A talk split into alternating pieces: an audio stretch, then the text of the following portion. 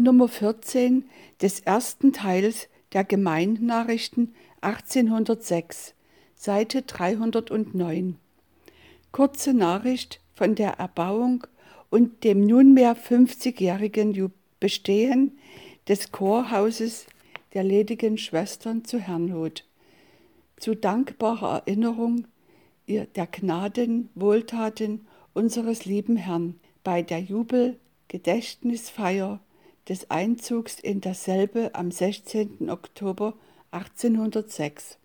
Das Chor der ledigen Schwestern in Herrnhut erscheint mit Lob und Dank und im Gefühl einer jubelmäßigen Freude vor dem Angesichte Gottes, unseres Heilandes, da wir heute 50 Jahre zählen seit dem Einzug in die uns von ihm geschenkte Friedenshütte. Bei Erwägung der unzählbaren Segen und Wohltaten, die wir in diesem Zeitraum im Inneren und Äußeren erfahren haben, möchten wir am liebsten unter inniger Anbetung und mit milden Seite 310 Liebes- und Sündertränen unser Dankopfer zu den durchbohrten Füßen Jesu niederlegen und ausrufen, wir sind viel zu geringe aller seiner Barmherzigkeit und Treue. Zu dankbarer Erinnerung an die selige Leitung und Ausführung der Friedensgedanken unseres lieben Herrn mit unserem Chor wollen wir etwas von den Umständen wiederholen, die sich mit der Chorverbindung im Jahre 1730 besonders in Absicht auf das Beisammenwohnens der ledigen Schwestern in Herrnhut zugetragen haben.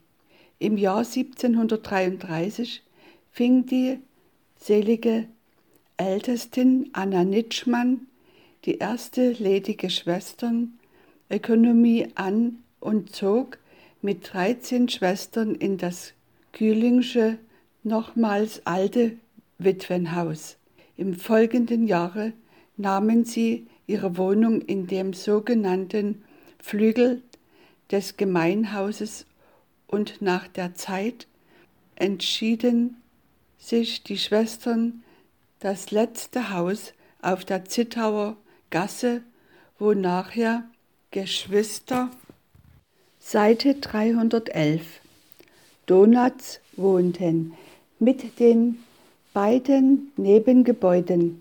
Den 15. Dezember 1743 wurde ein dicht daneben neu erbautes Haus, welches mit einem Versammlungs- und Schlafsaal versehen war, eingeweiht und bezogen. Dies ist das jetzige Diaspora-Haus.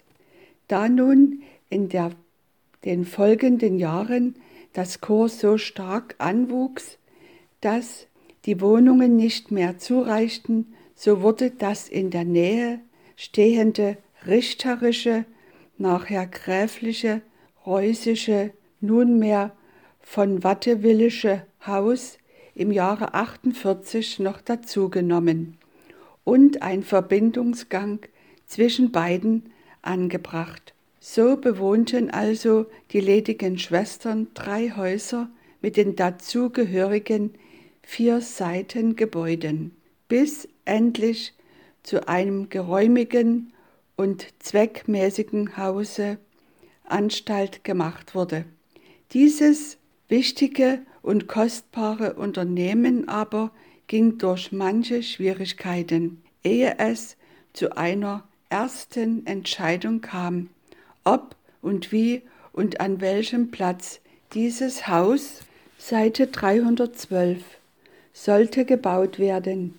Indessen wurde der, doch die Ausführung dieses Werkes von dem seligen Grafen von Zinzendorf, der sich damals in England befand und der darüber ein ausdrückliches Wort unseres lieben Herrn erhalten hatte so ernstlich betrieben, dass am 24. April 1755 wirklich der Grundstein zu einem Chorhause der ledigen Schwestern auf eine sehr feierliche und mit besonderer Gnade des Heilandes begleiteten Weise gelegt wurde. Die Besorgung und Inspektion des Baus wurde von dem seligen Bruder Siegmund von Gersdorf aufgetragen und von demselben mit größter Angelegenheit und Treue geführt.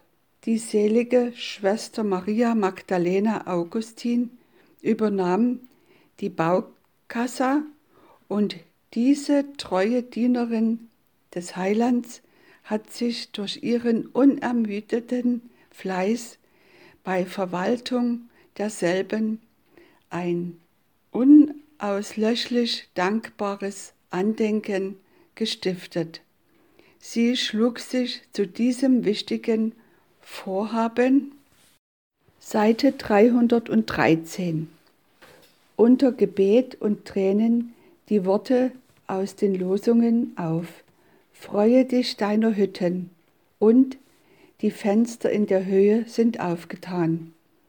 Dieses traf in der Folge auf die merkwürdigste Weise ein, denn die vielen Beiträge an Baumaterialien sowohl als baren Gelde von Geschwistern und Freunden in und außer der Gemeinde, in der Nähe und Ferne, nebst denen mit so vieler Freude gesammelten Schärflein der Schwestern selbst wurden mit so sichtbarem Segen aus der Höhe begleitet, dass die groß, großen zu diesem Bau erforderlichen Kosten so weit bestritten werden konnten, dass nur eine sehr geringe Schuld auf dem Hause haften blieb.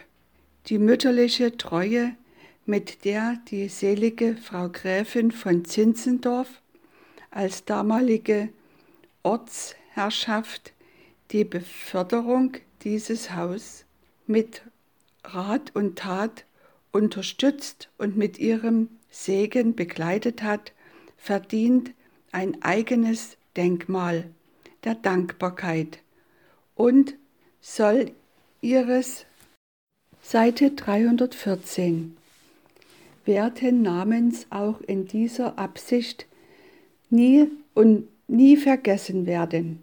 So wurde dann dieser in Armut und bloß im Vertrauen auf den Herrn angefangener Bau durch die segensreiche Fürsorge unseres lieben Vaters im Himmel glücklich, ohne Schaden und gerade zur rechten Zeit vollendet, ehe der siebenjährige Krieg noch völlig ausgebrochen war, welches kurz darauf geschah und am 16. Oktober 1756 konnte das Chor aus seiner bisherigen Wohnung an der Landstraße, wo es der größten Unruhe und Gefahr ausgesetzt gewesen sein würde, wie eine Herde Schäflein in seine neue, sichere Friedenshütte fröhlich und dankbar einziehen, unter welchen mächtigen Gnaden wehen dieses geschah, ist nicht zu beschreiben.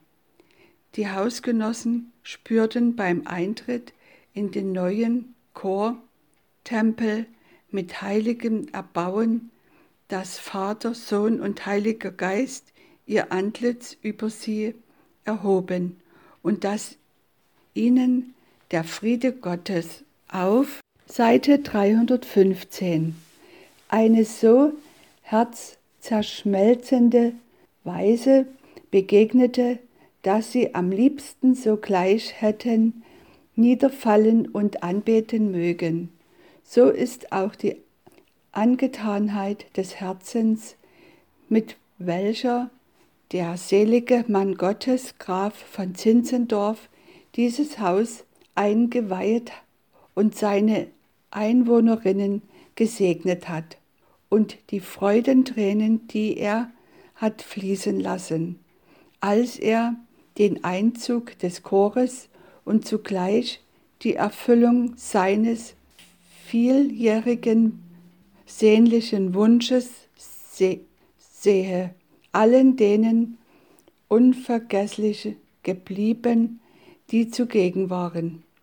Auch für die selige Jüngerin Schwester Anna Nitschmann war es ein großes Freudenfest, das Chor, mit dem sie anno 1730 einen kleinen und geringen Anfang gemacht und welches sie seitdem mit so vieler Angelegenheit und Gnade bedient hatte.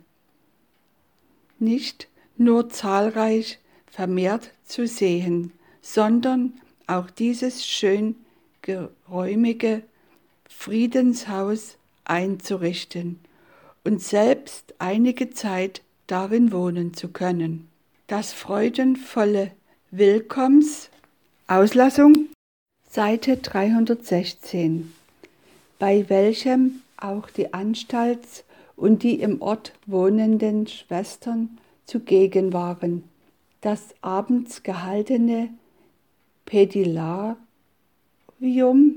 für alle Hauseinwohnerinnen und besonders die gleich darauf folgende Einweihung des Schlafsaals mit einem durchdringenden, gesalbten Gebet des seligen Grafen waren ausgezeichnete und mit herzeinnehmendem Gefühl der Gegenwart des Heilands bekleidete Segensstunden, die mit tiefer Beugung und Angetanheit genossen wurden und den Einwohnerinnen des Hauses, ja dem ganzen Chor, neue Gnade für die Zukunft versprachen.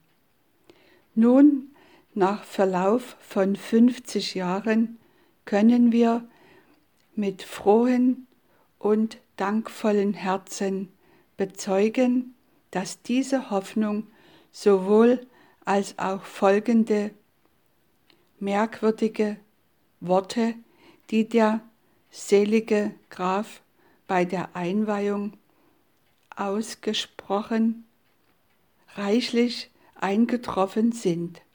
Mit diesem Hause hat der Heiland ein großes Geschäfte vor. Und wenn der Rat, der er wie Seite 317 ich gewiss weiß, im Sinn hat, ausgeführt wird, so wird dasselbe hinauswärts ein seliger Pflanzengarten für sein ganzes Reich auf Erden sein. Hineinwärts aber ein Heiligtum, eine zu seinem Tempel gehörige Hauptkapelle, darinnen er alle Zeit wohnen und wandeln will. Unser lieben, ewig treuer, unser lieber ewig treuer Herr und Hausvater hat es auf eine anbetungswürdige Weise bewiesen, dass der Bund seines Friedens unwandelbar ist. Bei allen Mängeln und Zurückbleiben von unserer Seite, deren Bewusstsein unsere Jubelfeier wohl dämpfen könnte, hat er sich doch unverändert zu uns bekannt und unbeschreibliche Gnade und Segen im Innern und mächtigen Durchhilfe im Äußeren erzeigt. Wie viele verfehlte Seelen hat er nach und nach aus der Welt hereingebracht und sie unter uns selig und seines Verdienstes froh gemacht. Wie viele Kinder der Gemeine sind in diesem Hause zu lebendigen. Seite 318 Gliedern an seinem Leibe in der Pflege des Heiligen Geistes gediehen. Und wie man Ehe Dienerinnen sind zu seinem Gebrauch sowohl unter Christen und Heiden als in anderen Gemeinen und Chören hier zubereitet worden. Eine große Zahl stehet schon vor seinem Angesicht unter den vollendeten Reihen, die ihm für die in diesem Hause genossenen Segen danken. Er hat das Haus vor Feuer und anderen Unglücksfällen gnädiglich bewahret. Auch die in der Folge aufgeführten Anbau eines Waschhauses und einer Wohnung für die Kranken glücklich zustande kommen lassen. Im Jahr 1781 wurde das sogenannte Zionschekische Haus käuflich übernommen und noch im Flügel zwischen diesen und dem großen Hause angebracht. Gar viele Wunder der Barmherzigkeit Gottes, unseres Heilands, könnten angeführt werden, die er beim Bestehen Seite 319 dieses Hauses und seiner Einwohner bewiesen hat besonders in der Kriegszeit und im Anfang der 70er Jahre, da die Teuerung sonderlich des Brotes aufs höchste gestiegen war, wozu noch kam, dass nach dem Synodo 1769 über 50 Personen auf einmal aus der Unitätsanstalt aufgenommen werden mussten, deren Unterbringen und Versorgung mit Arbeit, woran damals Mangel war, nicht geringe Sorgen und Schwierigkeiten verursachte. Durch seinen milden Segen aber ließ er uns doch alles Nötige zufließen und bewies seine mächtige Durchhülfe in allen und jeden Fällen wie wir solches auch in den bisherigen teuren Zeiten aufs neue mit tiefstem Danke erfahren haben. So gedenken wir auch seiner väterlichen Fürsorge bei dem Durchkommen so vieler armen, alten und schwächlichen Schwestern, die ihm immer nachrühmen konnten, dass sie Seite 320. Nie Mangel gehabt, mit innigster Rührung zum Preis seiner Gnade. O könnten wir ihm an diesem fröhlichen Jubelfeste ein solches Lob anstimmen, wie er es verdient. Er nehme unseren schwachen, aber innigen Dank in Gnaden an. Er lasse seine ewigen Frieden, Friedo-Gedanken ferner über uns walten und lehre fort die jetzigen und künftigen Einwohnerinnen dieses ihm geweihten Hauses zu segnen, unter ihnen zu wohnen und zu wandeln, so dass sein Gottesfriede sich über das Ganze und die Teile stets verbreitet, damit Gnade, Einfalt, schwesterliche Liebe und der Geist der Freuden, der ihn preist, darinnen herrschend sein möge und lasse in Sonderheit den heutigen Festtag zur durch, zu durchgängiger Gnaden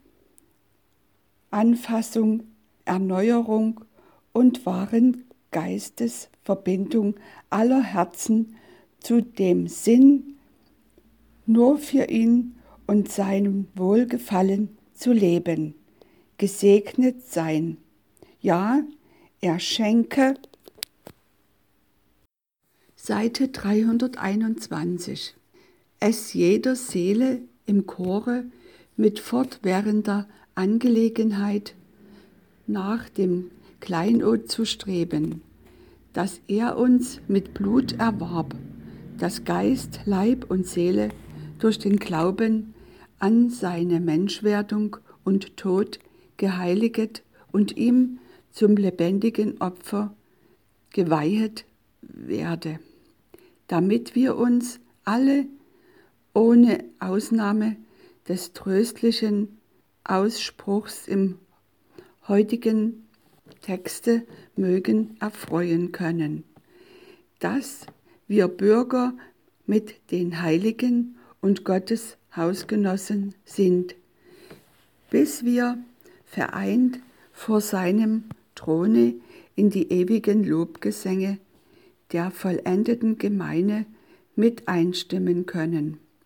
Noch ist Folgendes anzuführen. Das Haus ist am 16. Oktober 1756 bezogen worden von 269 ledigen Schwestern und Mädchen, von denen folgende neun noch im Chore befindlich sind. Seite 322 Helena Gutzlöff, Judith Schenkin, bereits 52 Jahre in der Hausökonomie treu geschäftig. Brigitte Forstberg, Anna-Helena Blut, Anna Neuser, Eva Wilhelms, Susanne Ebling, Rosina Roscher und Beata Schaf. Erlaubnis zur Gemeine haben seitdem erhalten und sind ins Chorhaus gezogen.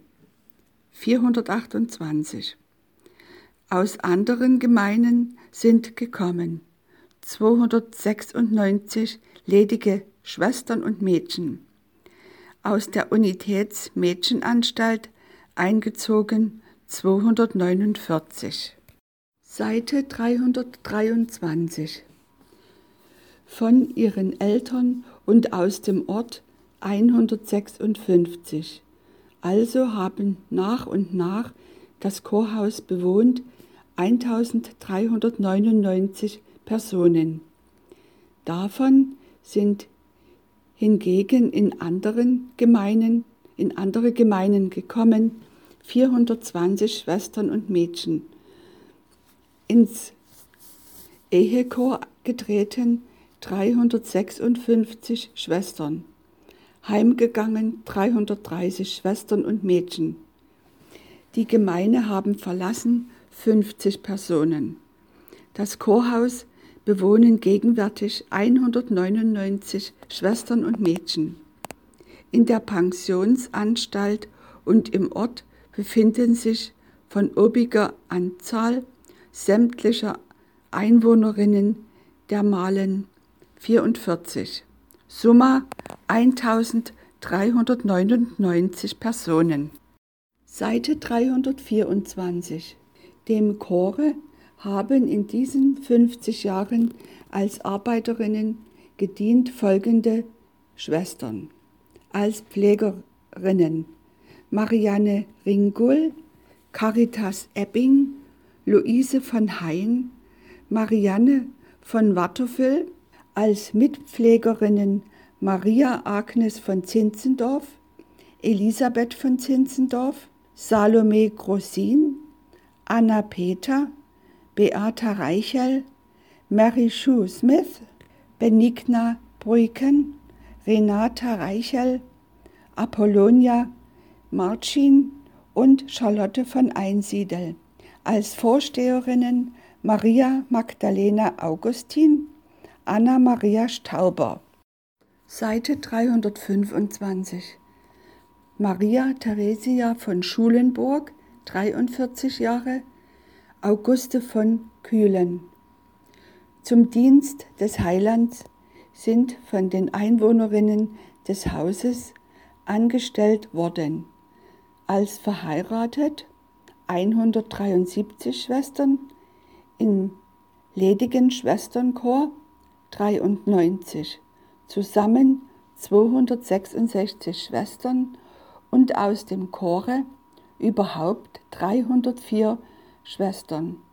Zum ganzen Chore haben in den verflossenen 50 Jahren gehört 1785 Personen, von denen 359 hier heimgegangen sind. Gegenwärtig besteht das Chor aus 324 Schwestern und 42 Mädchen. Summa 366 Personen.